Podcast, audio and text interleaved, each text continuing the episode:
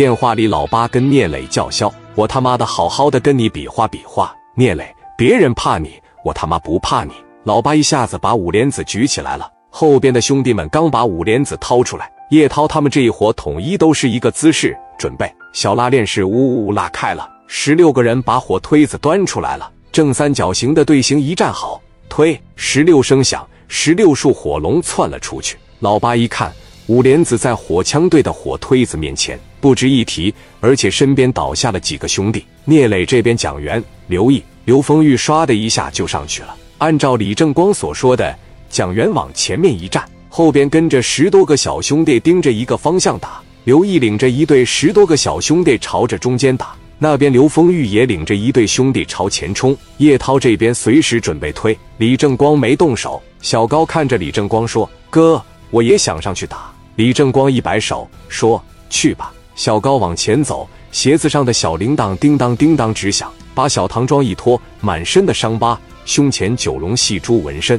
老八眼瞅着小高体格不大，浑身像病秧子一样。老八带着五六个兄弟和小高迎上了。老八满以为抓了一个软柿子，哪知道碰到的是硬茬。李正光他们这伙人中，李正光是属于力量型的，高泽健属于机会的。小高打仗特别好看，小高平时没少跟白小航学，十多秒钟，小高就把老八这五六个打趴两个，一个打的不会动了，另外一个就跑了。小高上去一把把老八摁住了。李正光看到小高的精彩表现，说道：“小高肯定跟着小航又练了，这身手各方面，刚才拿下的那个动作，小航总用。”陈红光和朱庆华抱着膀说：“算了，我们也别上手了，这也不行啊，眼瞅着也挺不了多长时间了。”老八和沙三被拿下了。叶涛把火推子往箱子里一放，拉上拉锁，说：“回去再擦了，一年开不了几回火。”聂磊大声叫道：“兄弟们，回来！”聂磊看着躺在地上的老八，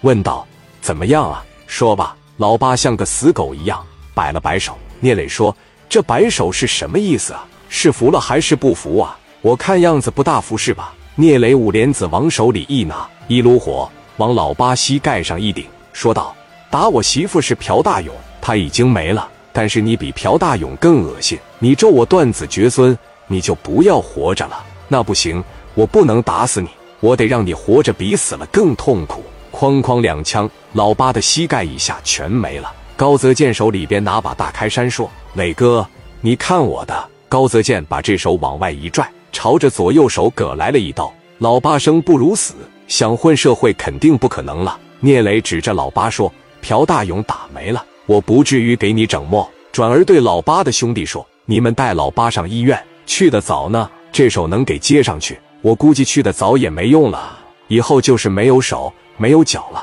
没事了。以后去青岛火车站乞讨。高丽说：“上青岛火车站来乞讨，一天能乞讨多少钱？到最后都得上我兜里边来。”李正光走了过来，说：“差不多行了吧？我觉得今天可以了。行啊，这个沙三怎么办啊？”聂磊问：“沙三服了吗？”沙三说：“服了，服了。”聂磊说。服了呀，就不打你那么厉害了。聂磊抬手朝着沙三的腿上开了一枪，随后聂磊拿起电话打给了冯新月。聂磊说：“冯经理，我是聂磊。”冯新月说：“哎，怎么了？”聂磊说：“我把老八打残废了，手脚都没了，但是没死。我想跟您汇报一下。”冯新月说：“你看着弄吧，只要别让我太难做都行。”聂磊说：“那我就谢谢冯经理了。”挂了电话，聂磊。